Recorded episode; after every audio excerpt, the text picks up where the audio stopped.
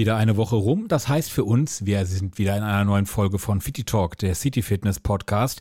Und heute habe ich mit äh, Patty und Philipp unter anderem über das Intervalltraining gesprochen. Und es gibt ja auch im Sommer wieder den Firmenlauf. Da könnt ihr tatsächlich, auch wenn ihr jetzt noch total unsportlich seid, mitmachen. Wie verraten wir euch jetzt hier in dieser Folge von Fitty Talk, der City Fitness Podcast. Ich bin Oliver Kelch, euer Host. City Talk, der City Fitness Podcast, der dich bewegt.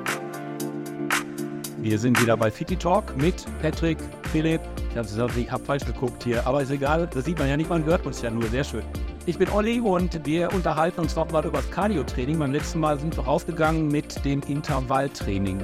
Was ist Intervalltraining? Ganz plakativ gesagt, alle Pulsbereiche von 60 bis auch im Wettkampfbereich 90 Prozent, würde ich jetzt sagen, anzugreifen während eines Cardio-Trainings. Wofür brauche ich das? Um einmal, also wir hatten ja in der letzten Folge schon mal, hat der Patrick ja sehr ausführlich nochmal erklärt, was passiert denn eigentlich durchs Herz-Kreislauf-Training im Körper, ähm, sei es die Kapillarisierung, ähm, die Blutzufuhr oder der, der Blutfluss wird ja erweitert, der Blutdruck wird ja gesenkt dann auch, dadurch so ein bisschen. Dementsprechend passiert alles während eines Herz-Kreislauf-Trainings, aber in verschiedenen Ebenen.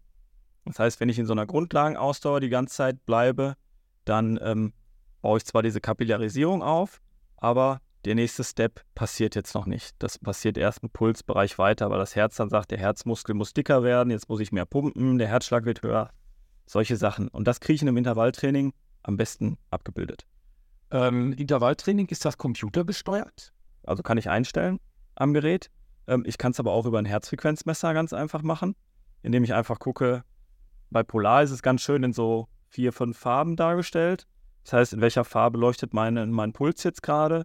Dann weiß ich schon, in welcher Ebene ich bin. Das Ganze kann ich aber auch mir vorher über einen Trainer messbar machen, indem ich einen Cardioscan zum Beispiel buche bei uns und einfach meine Herzfrequenz äh, oder meine Herzgesundheit einmal messen lasse und mir dann auch einen Trainingsplan erstellen lasse, wie der im Kardiobereich auszusehen hat.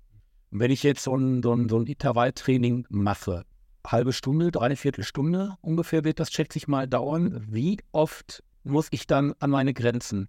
Gar nicht so oft.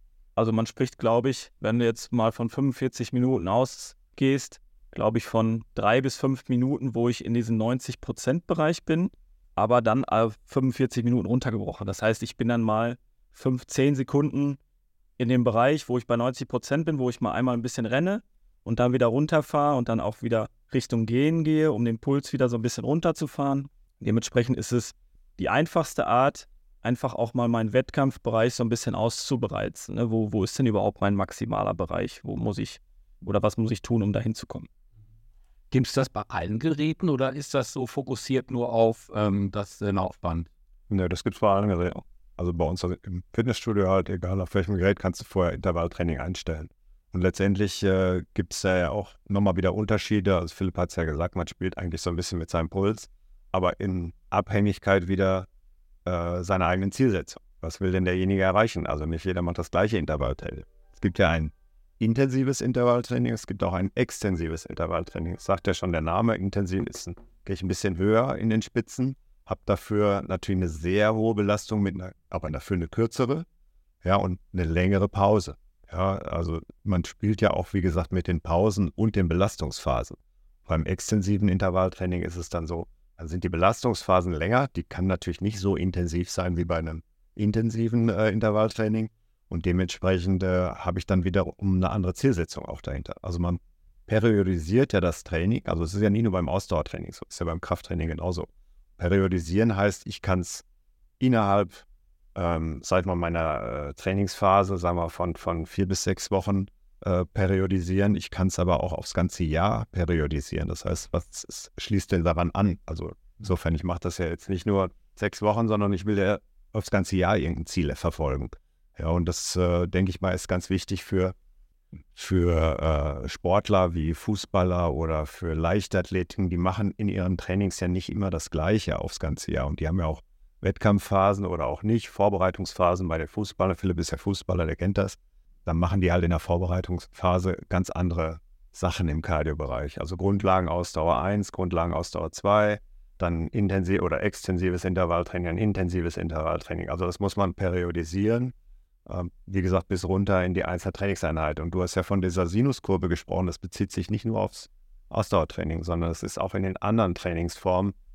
Diese Sinuskurve ist eigentlich die, äh, in der Trainingswissenschaft nennt man das das äh, Prinzip der äh, Superkompensation.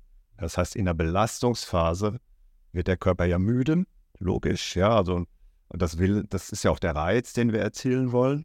Und in der Erholungsphase, also dann praktisch, wenn die Kurve wieder raufgeht, dann kommt eigentlich der Trainingseffekt. Ja, und wenn ich den zu früh setze, den nächsten Reiz bei mir, dann spricht man von Übertraining. Also es ist zu früh gesetzt, der nächste Reiz, und dann wäre ich ja schlechter. Also wenn ich zu früh, wenn ich jeden Tag Intervalltraining mache, äh, werde ich ja, bin ja doch noch müde und gar nicht richtig erholt, wäre ich ja eher schlechter. Das heißt, ich muss, die Pause ist ganz, ganz wichtig. Also äh, sowohl im Intervalltraining als auch im Krafttraining sind die Pausen eigentlich immer das, wie muss ich richtig wählen. Und da gibt es ja dann halt wissenschaftliche Erkenntnisse, deswegen kann man das ja studieren und haben wir das ja auch gemacht, dass man das weiß. Das weiß der Allgemeinbürger ja nicht. Wann setze ich denn meinen nächsten Reiz? Wann mache ich das nächste Krafttraining? Man reicht einmal am, in der Woche oder zweimal die Woche. Und da gibt es ja wissenschaftliche ähm, Erkenntnisse, wo ich genau weiß, wann muss ich mein nächstes Training setzen. Und im Cardio-Training dann eben auch. Ja. Es ist jetzt Februar und irgendwann kommt ja wieder dieser berühmte Firmenlauf. Da ist das City Fitness ja auch immer dabei jemand, der total untrainiert ist, hätte der jetzt noch eine Chance einzusteigen, um dann mitzulaufen, zumindest ja. da die Runde zu schaffen? Klar.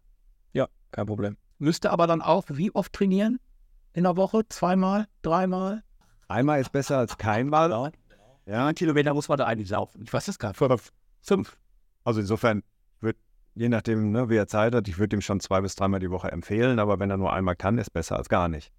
Also insofern. Dann, auch, und dann aber auch durchaus äh, eine Mischung, also nicht nur jetzt auf dem Laufband oder auf dem Fahrrad, sondern auch ein bisschen Krafttraining dazu. Ist wahrscheinlich auch wichtig. Muskeln brauchen ja auch.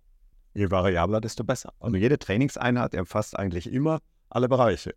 Also Herz-Kreislauf-Training, Krafttraining und Beweglichkeitstraining. Also wir haben noch andere, aber die drei sind so die wichtigsten. Und äh, das würde ich in jeder Trainingseinheit eigentlich auch. Ich würde das Ganze beginnen, wie gesagt, ähm, mit einem Cardio-Scan bei uns um einfach einmal die Herzgesundheit zu messen. Es ist ein Vierkanal-EKG, wo auch eigentlich so ein bisschen der Stress, der auf das Herz wirkt, gemessen wird. Also ich kann ja Leuten sagen, mach mal die Augen zu und entspann jetzt mal. Die können mir dann sagen, ja, mache ich. Ich sehe es aber dann bei diesem Cardioscan, sehe ich es, ob er es auch wirklich macht. Ob der wirklich auch loslassen kann und auch mal entspannen kann in dem Moment. Und das Schöne ist, ich bekomme für ihn ausgedruckt explizit für ihn eine Trainingssteuerung. Wie sollte er jetzt in der Trainingssteuerung arbeiten auf dem Laufband, um sich jetzt für so einen Firmenlauf vorzubereiten? Und ähm, das ist einfach für uns die, die beste oder das beste Tool, um einfach da auch den, den Läufern guten Unterstützungswert zu geben. Und wahrscheinlich guckt ihr dann auch alle vier, fünf Wochen dann mal auf, den, auf die Entwicklung drauf, ne, oder?